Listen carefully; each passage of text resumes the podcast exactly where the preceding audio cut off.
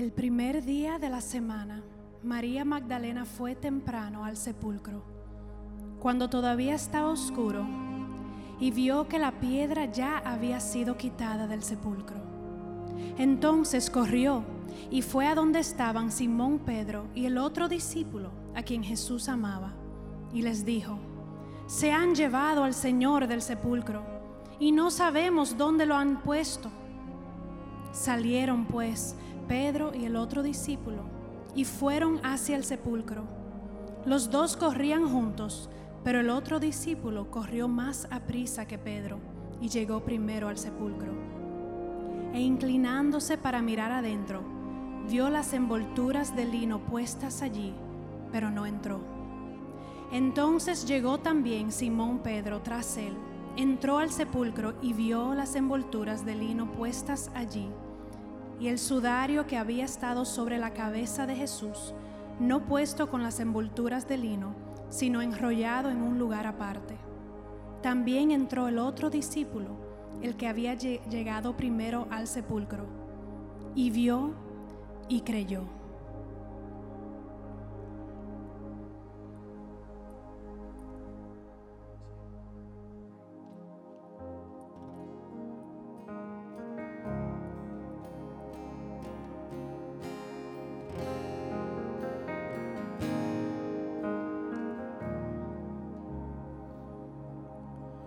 ¿Por qué buscas en la tumba aquel que vivo está? Recuerda su promesa, me levantaré. La piedra removida, su cuerpo no se halló.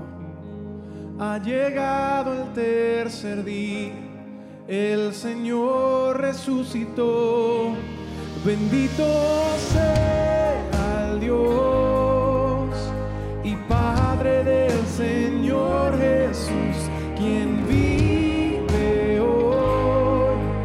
Esperanza viva tengo,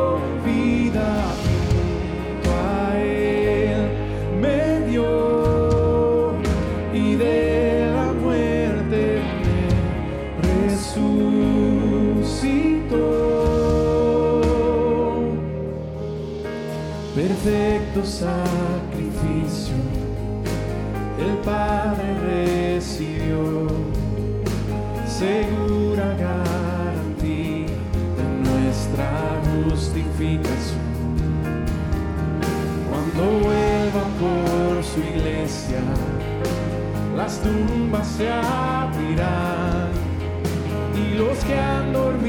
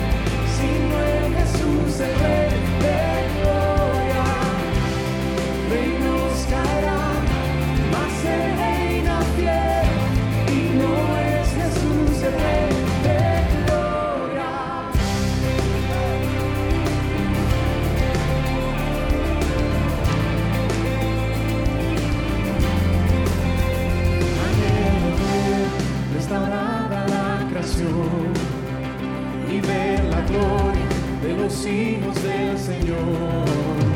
Espera Cristo. Lo creemos, un día lo veremos. Su obra en mí sé que Él completará y libertad su espíritu traerá en el nombre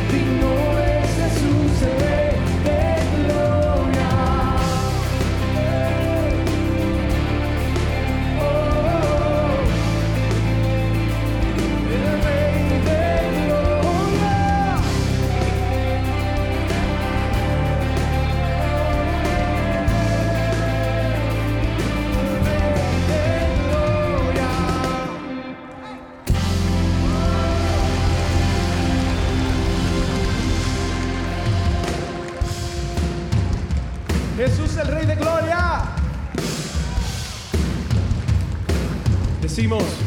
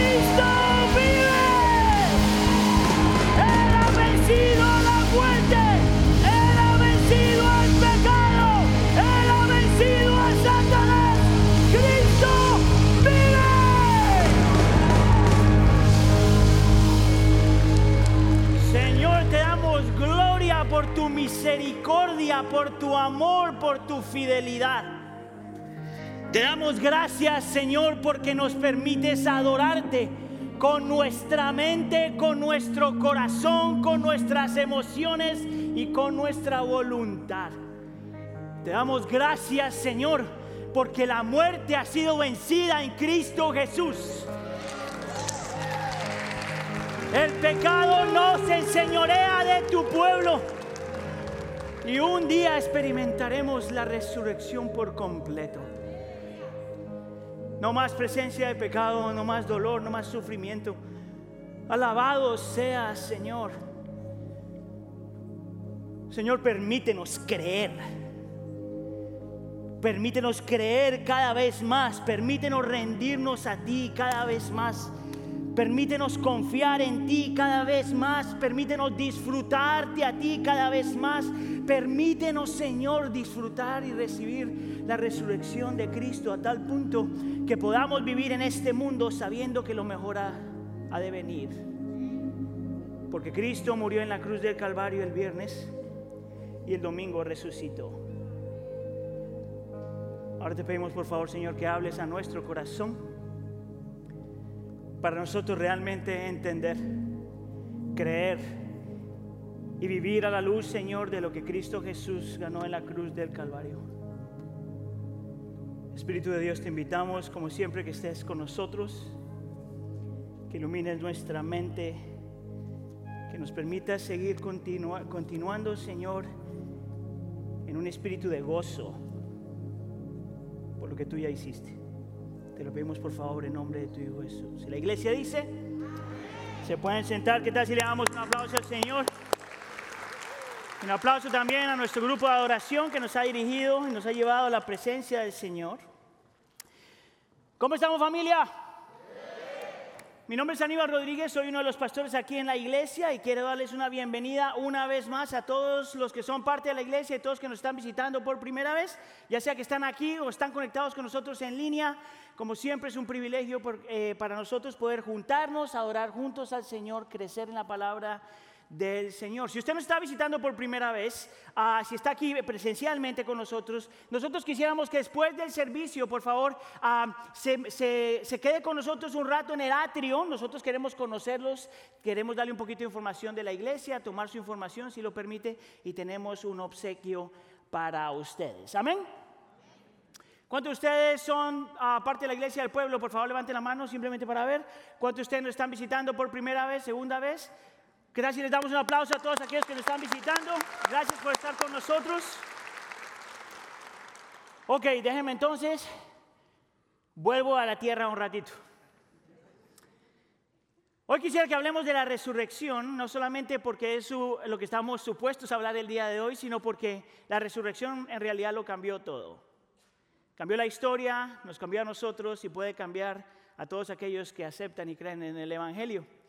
Y hoy vamos a estar hablando y meditando un poquito acerca de la resurrección en Juan capítulo 20 y vamos a estar haciéndolo a través de cuatro lentes, por decirlo de alguna forma. Vamos a estar mirando lo que tenemos que eh, creer y entender acerca de la resurrección a, a través de cuatro testigos oculares que vieron a Cristo Jesús en su resurrección. Queremos hablar, vamos a mirar la resurrección por medio de María, María Magdalena, queremos mirar la resurrección por medio de Juan y Pedro, y queremos aprender y crecer nuestro entendimiento acerca de la resurrección a través de los lentes de Tomás, que se conoce famosamente como el, dis- el discípulo incrédulo.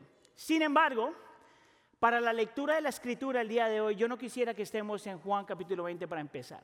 Yo quisiera que leamos juntos 1 Corintios capítulo 15, versículo 12. Le voy a pedir por favor entonces que se ponga de pie am, como una actitud de reverencia al Señor y su palabra. Primera de Corintios capítulo 15, versículo 12. Si está aquí, diga, aquí estoy. La palabra del Señor dice así. Ahora bien,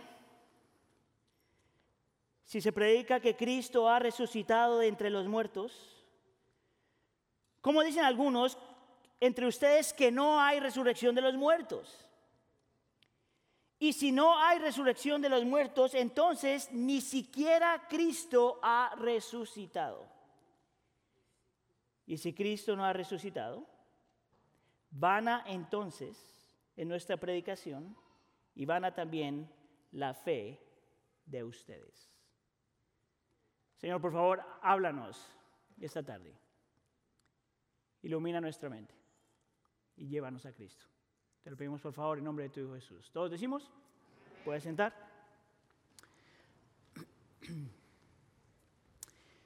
La persona que escribió este pasaje se conoce obviamente como Pablo, el autor humano de este texto. Y Pablo hace un argumento acerca de la resurrección que es importante que nosotros entendamos antes de mirar Juan capítulo 20. Pablo dice que si Cristo no ha resucitado, vana es la predicación y vana es también la fe. Pablo dice que si Cristo no resucitó de los muertos, entonces de nada sirve predicar y de nada sirve creer. Es una declaración bien fuerte acerca de la resurrección. Lo que Pablo está diciendo entonces es que es imposible decir que creemos en Dios si no creemos que Cristo resucitó, que es imposible nosotros decir que creemos en Cristo si no creemos que Cristo también resucitó.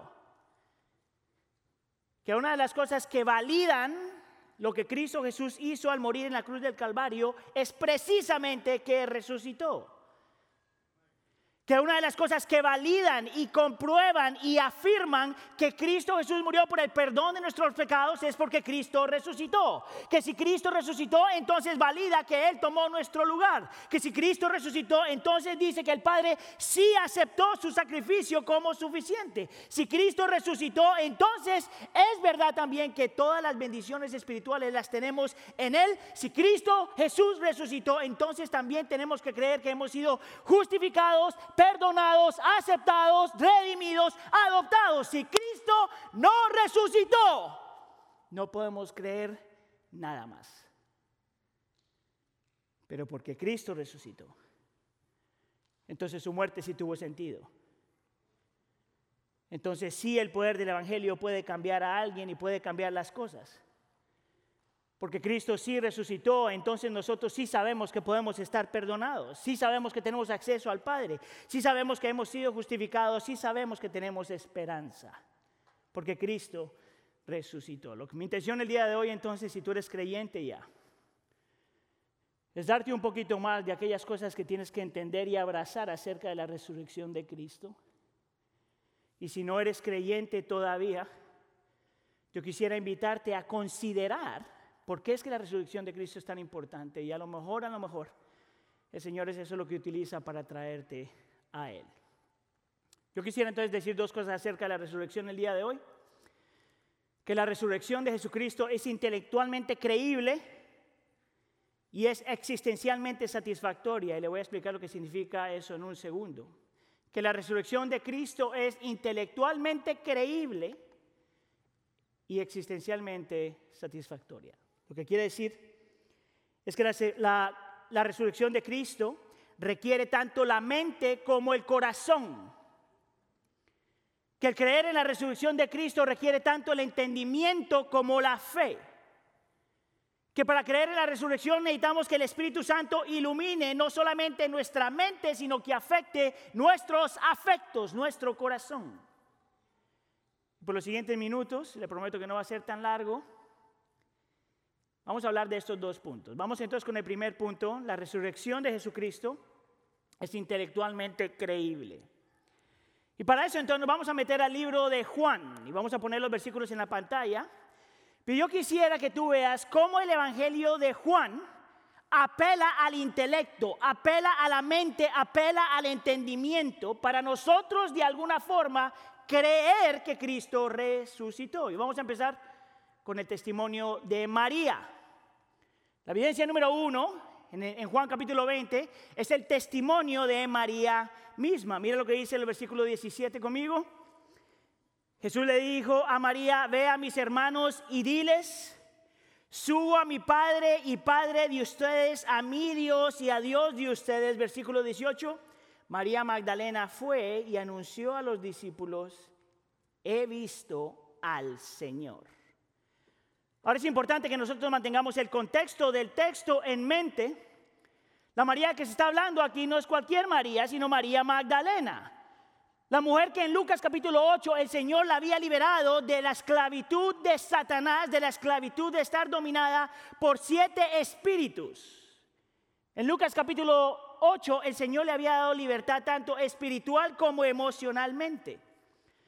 Ahora tú dirías, ¿qué tiene que ver esto con el intelecto? ¿Qué tiene que ver esto con la mente? ¿Qué tiene que ver esto con creer aquí, con la cabeza?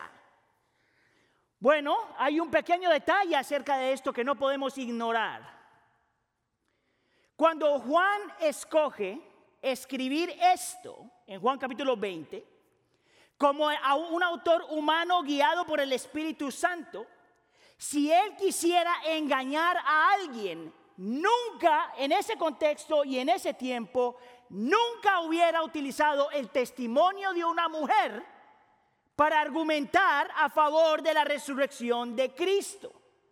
Escucha aquí, si Juan quería engañar a la gente para que creyeran que Cristo resucitó, nunca en ese contexto y en ese tiempo hubiera escogido una mujer para ser la primera predicadora de la resurrección. ¿Cómo yo sé eso? Bueno, porque en esa cultura, en esa cultura y en ese contexto, una cultura extremadamente machista, nunca creerían legalmente que el testimonio de una mujer era válido. En ese contexto y en ese tiempo, en las cortes y en lo demás, si tú querías probar que alguien era verdad, tú tenías que traer un hombre para que dijera lo que la mujer ya había dicho. Una cultura machista donde no entendían, no creían que el hombre y la mujer han sido creados a la imagen del Señor.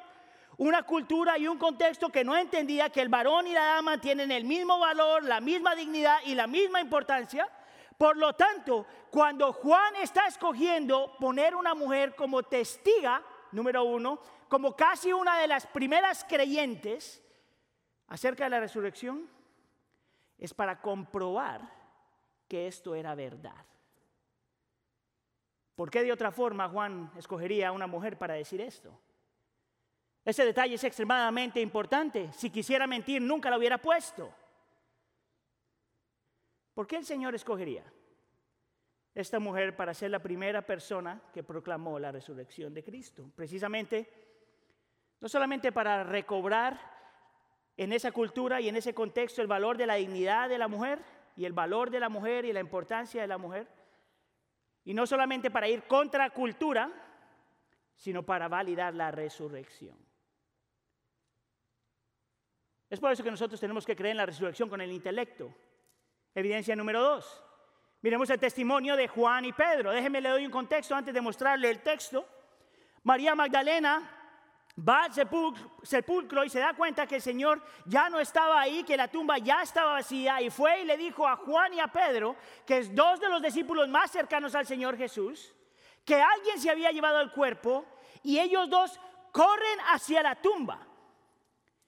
Y cuando corren hacia la tumba, esto es lo que pasa, evidencia número dos. Versículo 5, inclinándose Juan para mirar adentro, vio, note la palabra en el griego ahí, las envolturas de lino puestas allí y el versículo 6 nos dice, entonces llegó también Simón Pedro tras él, entró al sepulcro y vio, note la palabra en el griego diferente a la primera, las envolturas del lino. Ahora, la razón por la que estoy haciendo, poniendo las palabras en negro, vino en estas dos partes. Y la razón por la que le estoy incluyendo las palabras en griego, blepo y teoreo, es porque aunque en español tenemos la misma palabra, en el griego son dos palabras completamente diferentes. La primera palabra es literalmente significa mirar. Se inclinó para mirar. La segunda palabra es más que mirar. Es meditar, es razonar, es pensar profundamente, es llegar a conclusiones, es crear una teoría basado en evidencias.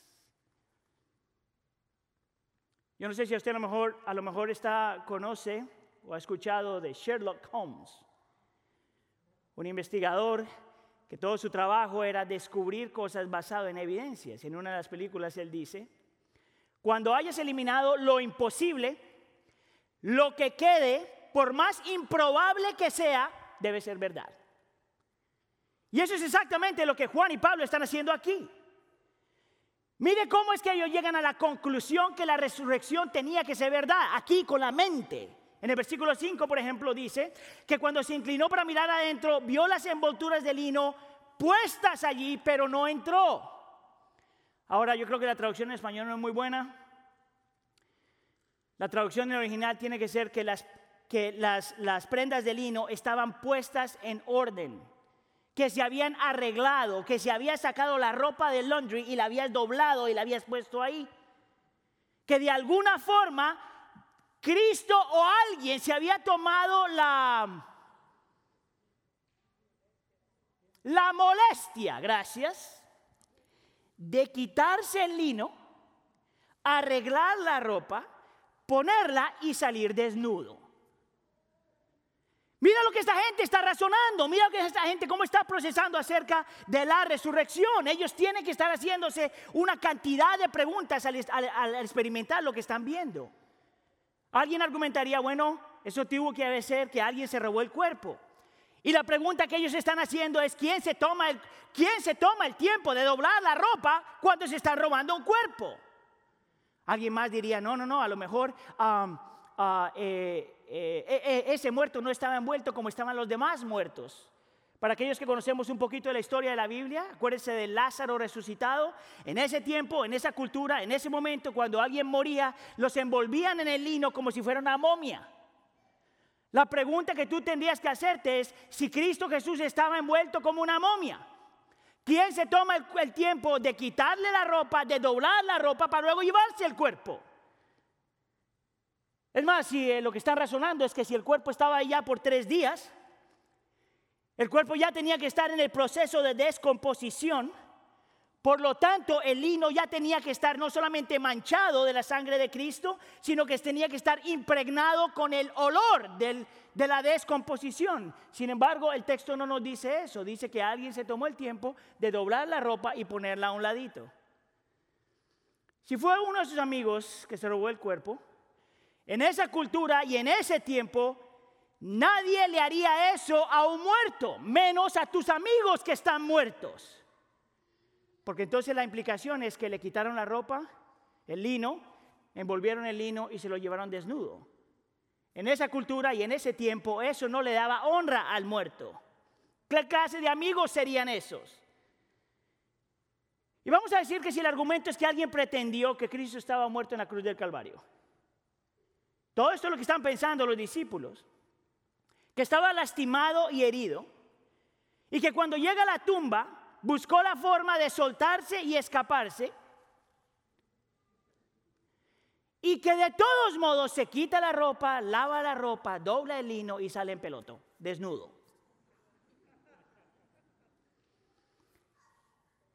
Y Juan y Pedro ven, meditan, razonan, piensan profundamente y llegan a la conclusión que Cristo Jesús sí resucitó como un acto sobrenatural. Y en ese momento, si Cristo resucitó, todo lo demás que Cristo dijo acerca de él, todo lo demás que Cristo dijo que iba a hacer, todo lo demás que Cristo logró, tenía que ser verdad.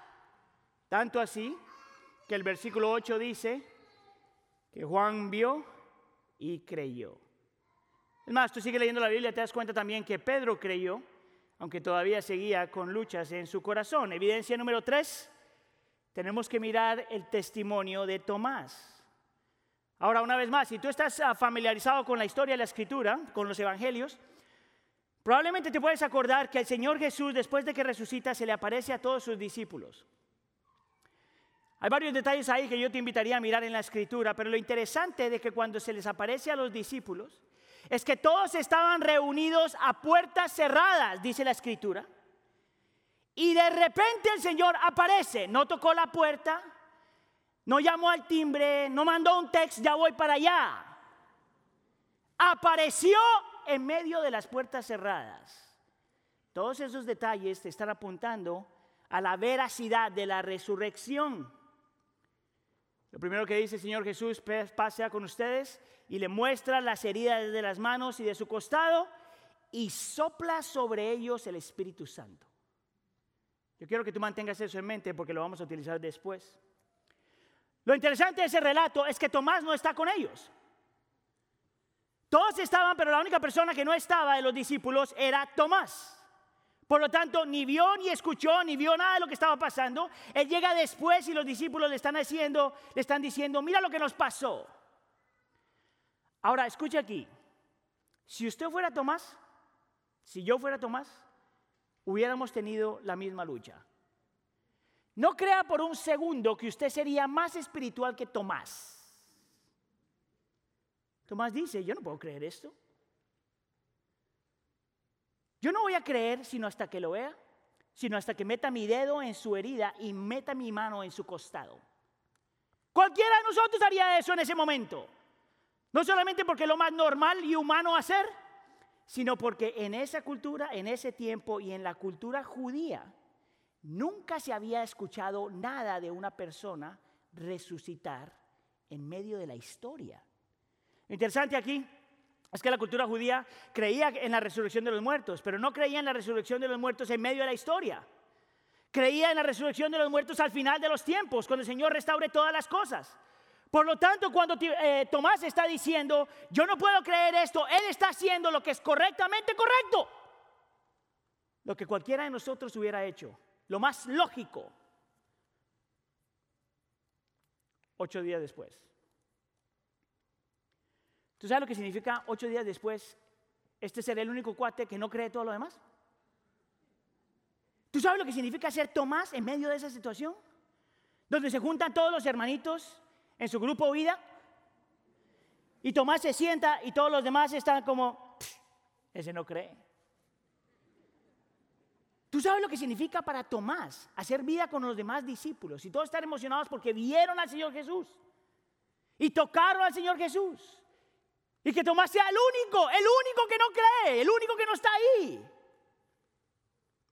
Ocho días después, están todos los discípulos otra vez reunidos y la puerta todavía cerrada. Y el Señor otra vez aparece. Sobrenaturalmente, no mandó el texto, no golpeó la puerta, no tocó el timbre. Apareció. Y les dice exactamente lo mismo. Pasea con ustedes. Lo interesante de esto es que él se va directo a Tomás. Nadie le mandó un texto al Señor Jesús, mira lo que hizo Tomás. Nadie le mandó un email al Señor Jesús, mira lo que hizo Tomás. Nadie le pasó el chisme al Señor Jesús, mira lo que hizo Tomás.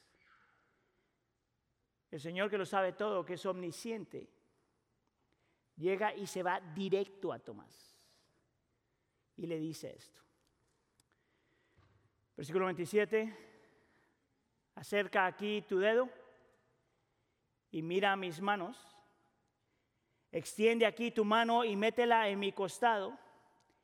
Y no seas incrédulo, sino creyente. Y Tomás dice, Señor mío y Dios mío. Escucha aquí. Ese evento es lo que nos permite a nosotros creer que la resurrección sí pasó. El testimonio de Tomás nos prueba a nosotros que la resurrección sí pasó. Porque tienes un incrédulo que públicamente dijo, yo no puedo creer en eso. Y el Señor de una forma sobrenatural le permitió ver, tocar y creer. ¿Sabes qué es lo interesante acerca de los evangelios? Es que nos prueban vez tras vez que el Señor se presentó a mucha gente y en muchos lugares. Mira, parte de los argumentos que se han hecho a lo largo de la historia, por ejemplo, es que la gente que, la, gente que cree en la resurrección, los cristianos que creemos en la resurrección, creemos porque ah, había un grupo de gente en el primer siglo que simplemente querían creer. ¿Verdad? Que puede ser posible para algunos grupos religiosos, ¿verdad? Yo quiero creer, yo quiero creer, yo quiero creer, creo. Pero eso no es lo que nos muestran los evangelios. Otra gente dice que la resurrección no podía ser posible, que a lo mejor lo que vieron fue una alucinación. Pero eso no es lo que nos muestran los evangelios. Alguna gente piensa que la resurrección no existió porque son fábulas, historias que se han pasado de generación en generación, pero eso no es lo que nos muestran los evangelios. Esta es la primera generación de creyentes, la primera generación que caminó con Jesús, comió con Jesús, vivió con Jesús, que lo vieron morir y luego lo ven resucitar. ¿Sabías tú que la cantidad de evidencias que hay en el Nuevo Testamento que prueban que Cristo resucitó es lo que nos permite a nosotros creer? Él no solamente se le, presentó a un pequeño grupo de gente, no solamente a los discípulos, y no solamente de una forma, sino de muchas formas, en muchos lugares y a mucha gente. Por ejemplo, cuando miras los evangelios, te das cuenta que el Señor Jesús apareció en Judea, apareció en Galilea, apareció en un pueblo y fuera del pueblo, apareció dentro de la casa y fuera de la casa, apareció en la mañana y en la tarde. Se apareció personalmente a gente y a la distancia con gente. Se apareció en la montaña y en un lago a un grupo de hombres, a un grupo de mujeres, a unos individuos y a 500 personas al mismo tiempo. Se apareció sentado, se apareció parado, se apareció caminando, se apareció comiendo y se apareció siempre hablando. ¿Qué muerto habla, mi hermano? La razón por la que nosotros podemos creer en la resurrección es por gente como Tomás, por gente como María, por gente como Juan y Pedro. La resurrección de Cristo es intelectualmente creíble. ¿Qué si yo te digo que no es suficiente? ¿Qué si yo te digo que si tú estás aquí y tú todavía no tienes una relación personal con Cristo, la resurrección no te hace nada? ¿Qué si yo te digo que aunque tengas todos los detalles, todos los hechos, toda la logística, todos los datos, todo, no es suficiente para que tú creas? Tú necesitas también que tu corazón sea impactado y afectado por la obra del Espíritu Santo para poder ver. La capacidad intelectual no es suficiente. Interesante que si tú eres creyente, la razón por la que tú eres creyente es porque Cristo Jesús, por medio de su Espíritu, hizo su obra en ti, no porque eres súper inteligente. Y si tú estás aquí, estás escuchando este mensaje y tú todavía no has puesto tu fe en Cristo, si tú estás escuchando el mensaje, o si estás aquí, o si tienes preguntas, o estás explorando el cristianismo, posiblemente es una muy buena evidencia que el Espíritu Santo está obrando en ti. Si el Espíritu Santo no estuviera obrando en ti, ni siquiera el cristianismo te importaría. Escucha aquí. Si hay algo que todos los cristianos tenemos en común, es precisamente eso. Que la razón por la que creemos en la resurrección de Cristo es porque Cristo lo hizo posible por medio de la obra, el ministerio y la persona del Espíritu Santo. Y con esto me llevo a mi segundo punto. La resurrección de Cristo es existencialmente satisfactoria. A mí me encanta la palabra existencial, no es una palabra que se utiliza muchas veces, pero déjenme les explico qué significa eso. Que cuando el Señor entra a nuestra vida o viene a nuestra vida, Él lo cambia todo de adentro para afuera. Que Él cambia nuestro corazón, que Él cambia nuestras emociones, que Él, él afecta nuestra voluntad, que Él afecta todo lo que nosotros amamos, de adentro para afuera. Y mi argumento aquí es que la resurrección te cambia de adentro para afuera, existencialmente. Que cuando tú crees en la resurrección, cuando tú realmente crees en la resurrección, no solamente en la cabeza, sino por la obra del Espíritu Santo en ti, tú eres realmente cambiado de adentro para afuera. Y tenemos los mejores ejemplos en este texto. María, Juan y Pedro y Tomás. Escucha aquí, con María, porque Cristo resucitó, nosotros sabemos que la salvación es solo por gracia, por la obra del Espíritu Santo. Y ahorita te lo voy a mostrar. Por Juan y Pedro, nosotros sabemos que porque Cristo resucitó, nosotros podemos no solamente creer, sino confiar en Cristo Jesús. Y por medio de Tomás, nosotros podemos ver que porque Cristo resucitó, es posible nosotros rendir toda nuestra vida a Él y descansar en Él. Mira, te muestro el testimonio de María y cómo ella fue transformada. En el versículo 15, ella está buscando al Señor. El Señor le dice esto, mujer, ¿por qué lloras? Le dijo Jesús, ¿a quién buscas? ¿Sabes qué es lo interesante de ese texto? Que María posiblemente, al igual que los demás discípulos o los seguidores de Cristo, había pasado un montón de tiempo con el Señor Jesús. No sabemos si fueron los tres años que el Señor Jesús o fueron dos años. Lo que sabemos es que fue más de dos horas. Y durante todo ese tiempo, si pasó con el Señor Jesús, tenía que conocer cómo hablaba, qué decía, a dónde iba, cómo iba. Y tenía que haber escuchado, al igual que todos los demás discípulos y seguidores de Cristo, que Él les había dicho que iba a morir, pero que al tercer día iba a resucitar. María era parte de todo ese grupo. Interesante es que cuando tú lees Juan capítulo 20, te dice que cuando el Señor se le muestra a Juan y a Pedro, ellos tampoco lo reconocieron, se podría decir porque todavía no entendían la escritura. Y cuando tú miras la historia, por ejemplo, eh, de los dos seguidores de Cristo en el camino a Emaús, están caminando con Cristo y no lo pueden ver. Porque todavía sus ojos no habían sido abiertos. Eso es lo que le está pasando a María. Está hablando con Cristo y no lo puede ver, espiritualmente hablando. Pero la resurrección nos recuerda que si Cristo resucitó, entonces la salvación sí es por gracia. ¿Sabes cómo yo sé eso? Déjame, te lo voy a mostrar en el versículo 16. Mira lo que dice el Señor Jesús. María. Ella volviéndose le dijo en hebreo, Raboní. Escuche aquí. ¿Qué fue lo que pasó?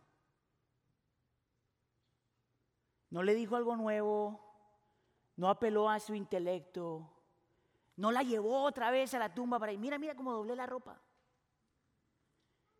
No le da un argumento, no le da una historia bíblica, no le muestra cómo la escritura del Antiguo Testamento apuntaban a él, no hace ninguna de esas cosas. Lo único que le dice es, María, y en ese momento, de una forma sobrenatural, algo pasó en ella y las escamas de los ojos cayeron y lo reconoció. ¿Sabías tú que la razón por la que tú eres creyente es porque eso pasó a ti de la misma forma? No es porque tú buscabas al Señor, sino porque el Señor te estaba buscando a ti. No es porque tú eres inteligente y bueno y hermoso y el Señor te vio desde arriba y dijo, oh, a ese sí tengo que salvar. La razón por la que tú eres creyente es porque Cristo Jesús, por medio de su Espíritu, el Padre Eterno, por medio de su Espíritu, te estaba buscando. Te trajo a Él y te permitió ver. Es por eso que nosotros creemos en la resurrección de Cristo. Porque nos dio el mejor regalo, conocerlo a Él. ¿Ves cómo la resurrección sí te cambia existencialmente? Te cambia tu corazón, te cambia tus afectos, te cambia tus emociones, te cambia tu mente y te cambia la voluntad. También tenemos el ejemplo de Juan y Pedro. Y con Juan y Pedro podemos ver que porque Cristo resucitó, es posible creer y confiar en Cristo. Mira el testimonio de Juan, que fue el discípulo que corrió primero, que fue el discípulo que miró. Después de todo lo que pasó, al final te dice, y este fue el ejemplo de Pablo también, de otra forma, pero mira lo que dice al final del versículo 8. Él vio y creyó. Escuche, si hay una cosa que yo le he enseñado a la iglesia todos estos años siempre, es que cuando la, Biblia habla de creer, está hablando también de confiar. Esos dos son sinónimos en la palabra. Es imposible tú creer en alguien y no confiar en esa persona. Es imposible decir que confías en alguien y no creer en la persona. Lo que Juan está experimentando, por las evidencias, por lo que está viendo y porque el Espíritu Santo está obrando en él, él vio y creyó. Algo pasó también en el corazón de Juan. Después de que su mente y sus afectos se envolvieron, donde él pudo aprender a descansar a confiar en Cristo. Una vez más, déjame te lo digo, en mi opinión, qué fue lo que pasó por su mente. Si Cristo resucitó, entonces todo lo que dijo tenía que ser verdad. Entonces, si es verdad que perdonó mis pecados, entonces si es, si es verdad que tomó la culpa de mis pecados, entonces si es verdad que el Padre aceptó el sacrificio, entonces si es verdad que en Él somos justificados, entonces si es verdad que en Cristo tenemos todas las bendiciones espirituales, entonces sí es verdad que hay esperanza. Si la resurrección pasó, entonces nosotros no solamente sí podemos creer, sino podemos confiar. Y por último tenemos el testimonio de Tomás, que nos dice que si Cristo resucitó, entonces es posible vivir una vida que se somete a Cristo y descansa en Cristo. Mire, lo que Tomás dice cuando experimenta al Señor es lo que en mi opinión todos nosotros necesitamos experimentar todos los días.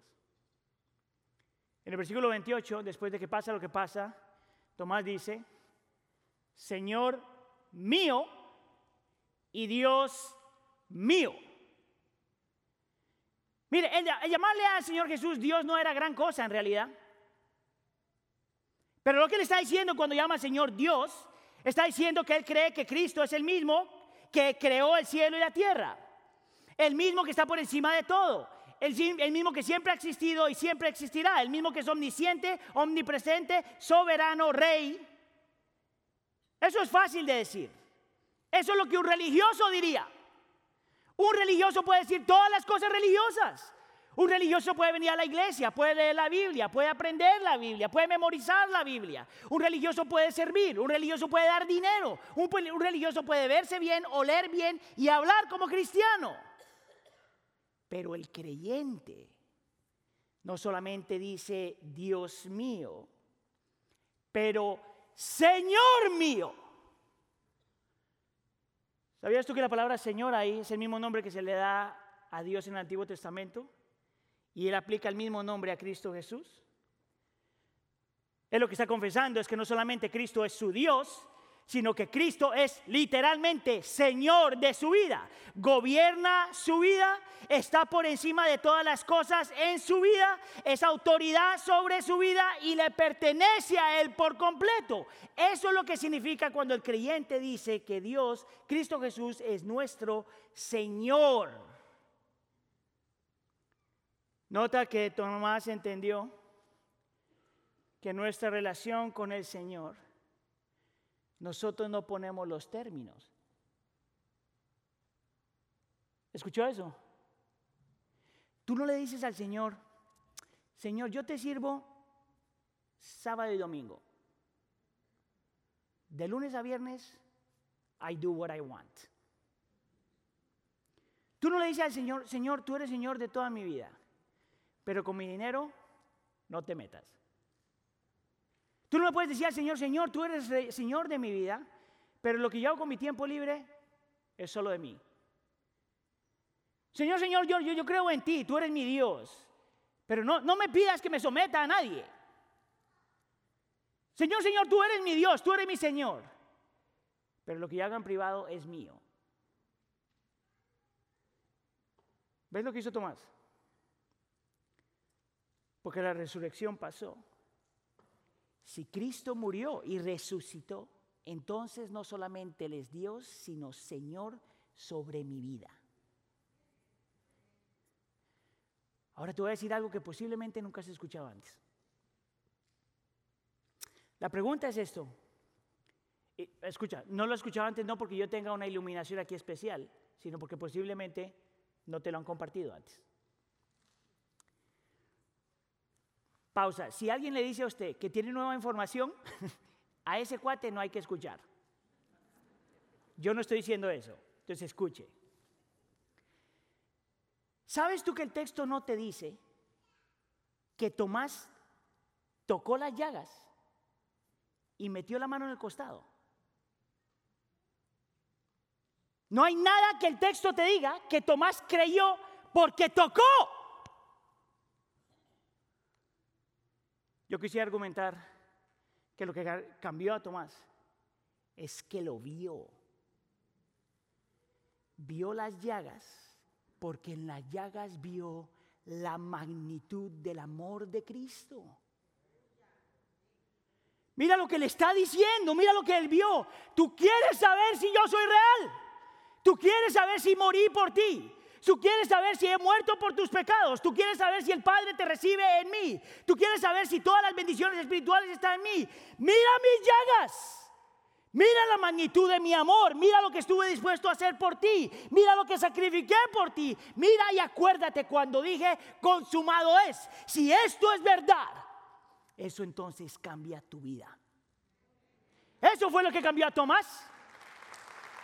Eso fue lo que transformó su vida. Él no tuvo que tocar, él no tuvo que meter la mano en el costado. La pregunta para nosotros el día de hoy es esta. ¿Y qué de nosotros entonces? ¿Ves? Nosotros tampoco necesitamos tocar.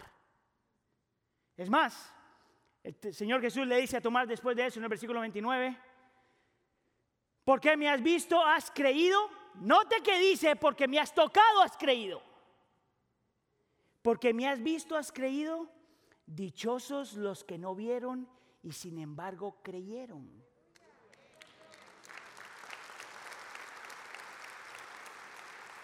Eso somos nosotros. Si la resurrección pasó, entonces Cristo crucificado sí fue verdad. Su justificación sí fue verdad. Su amor eterno sí fue verdad.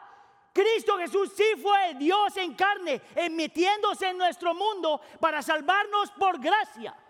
Si eso es verdad, entonces nosotros sí tenemos un Salvador.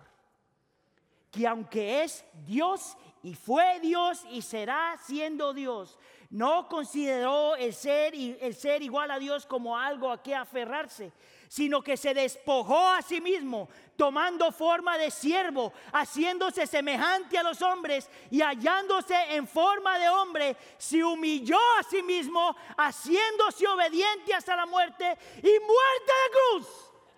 Si eso es verdad, nosotros sí podemos cambiar. Si eso es verdad, entonces es posible vivir a la luz de la resurrección. ¿Crees tú eso? Vívelo fuera de aquí. ¿Oramos? Señor, te queremos dar gracias. Porque la resurrección permite, Señor, que nosotros am, pensemos y abracemos, Señor, la realidad intelectual de que Cristo sí resucitó. Te damos gracias, Señor, porque hay tantas evidencias en la Escritura que sí nos muestran que Cristo resucitó. Pero más que eso, Señor, te damos gracias porque sabemos que la resurrección es real, no solamente porque lo hemos entendido, sino por la obra de tu Espíritu Santo obrando en nuestro corazón, solo por gracia. Y nos has regalado salvación y vida eterna solo por fe. No por obras, sino solo por fe. Señor, ahora permítenos responder a ti en adoración, nuestro Dios poderoso y nuestro Dios rey, que entró a nuestro mundo a morir y resucitar. Te lo pedimos por favor en nombre de tu Hijo Jesús. Y la iglesia dice, pongámonos de pie, respondamos al Señor en adoración.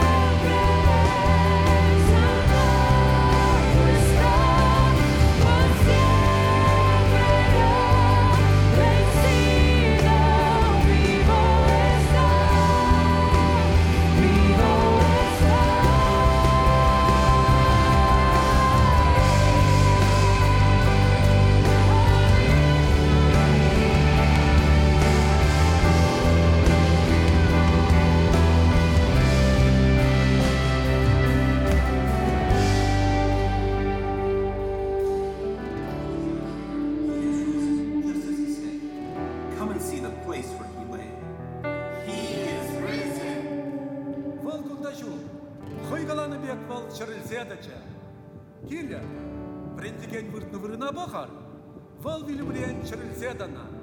Христос чырылня. On je ovdje, vaskrsao, baš kao što je i rekao. Dođite i pogledajte mjesto gdje je ležao. On je vaskrsao. Ainda gasketu se servem jo. I corte kiste fen. Eni, și coni ven cu ce ven zopi. Aias jo. Il n'est pas ici, car il est ressuscité comme il avait dit. Venez voir l'endroit où le Seigneur a été couché. Il, est ressuscité. Hij is niet hier. Hij is immers opgestaan, zoals hij gezegd heeft. Kijk maar, dit is de plaats waar hij gelegen heeft. Hij is opgestaan. Hij is opgestaan. ここにはおられません。前から言っておられた通り、蘇られたのです。さあ、収められていた場所を見なさい。Shiva Yomikaerareta. No está aquí, pues ha resucitado como dijo. Venid, ve del lugar donde fue puesto el Señor. Ha resucitado. Huele a Charito, sapagkatagpuay siyang muli, tulad ng sinabi niya. Hali kayo, tingnan ninyo ang kanyang hinigaan. Nabuhay siyang muli!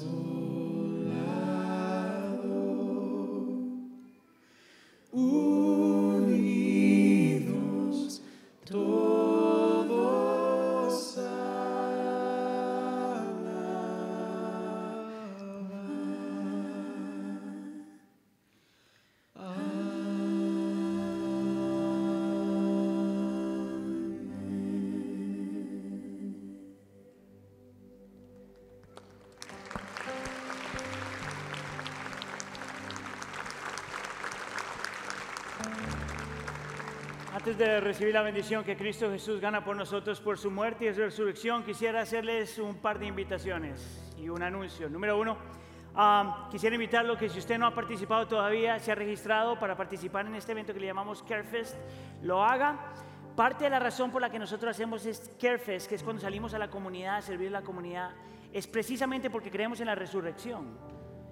La resurrección dice que el Señor está restaurando todas las cosas y como iglesia queremos participar en la restauración de todas las cosas. Por eso es que hacemos CareFest, número uno. Número dos, quisiera invitarlo a que vuelva la próxima semana, por las siguientes dos semanas vamos a estar hablando de lo que significa que el Señor ha traído, eh, es increíble cuando estamos viendo el video en estos diferentes lenguajes, el Señor ha rescatado gente de diferentes lugares y los ha hecho una sola familia. Y por dos domingos vamos a estar hablando de lo que significa para nosotros como cristianos ser parte de una iglesia que es multiétnica. Amén. So, vuelva por favor, invite a otros. Y por último, simplemente un anuncio. Como usted sabe, en este tiempo de la pandemia, nosotros hemos sido bien prudentes en lo que hacemos en la iglesia, cómo lo hacemos, cuánta gente permitimos y todo lo demás. Porque los números están empezando a mermar, porque mucha gente ya está tomando, está ah, ya te- teniendo la vacuna. Porque muchos de nosotros ya lo tuvimos y estamos en una época de- donde podemos estar sanos todavía. Queremos empezar a abrir la iglesia un poquito más. Como iglesia del pueblo esto no va a ser un gran rollo porque aquí en este santuario caben dos mil personas y estamos todos unidos. Ah, pero lo que vamos a estar haciendo es vamos a abrir un poquito más de espacio, vamos a tener un par de secciones ah, para la gente que si se siente cómoda pueda entrar con la máscara, pero quitarse la máscara durante el tiempo de adoración. Un par de secciones, usted lo va a poder ver si se registra. Todavía no vamos a registrar, todavía vamos a pedir que la gente se ponga su máscara. Si usted no se siente cómodo, déjese su máscara en todo momento. Siempre cuando usted tenga su máscara, no va a haber ningún problema. Parte de los ajustes también es que no vamos a tener tan, no vamos a, poner tantas restricciones, digamos, en que haya tanto espacio separado. Todavía dentro de los seis pies, pero vamos a dar un poquito más de libertad. Amén. Entonces, una vez más, usted hágalo con lo que se siente cómodo. Lo importante ahora es que queremos que el Señor nos siga guiando ah, para cómo hacer lo que tenemos que hacer y la iglesia pueda continuar abriéndose. Ahora con eso vamos a recibir la bendición que Cristo Jesús gana en la cruz del Calvario por nosotros. Antes de leer esto, déjeme hacer algo que se me viene a la mente. Usted sabe que, y aquí estoy, ah, estoy jactándome como latino. La iglesia latina, no, espere, espere, espere. Ahorita aplaude. La iglesia latina ha sido más rápida en volver al templo que cualquier otra iglesia que no es latina. Y démosle gracias al Señor. Reciba toda la bendición que Jesús gana por nosotros en su muerte y resurrección. El Señor te bendiga y te guarde. El Señor haga resplandecer su rostro sobre ti y tenga de, ti misericordia. El Señor alce sobre ti su rostro y te dé paz. Y la iglesia dice, Gracias por venir, los amamos. Cristo vive.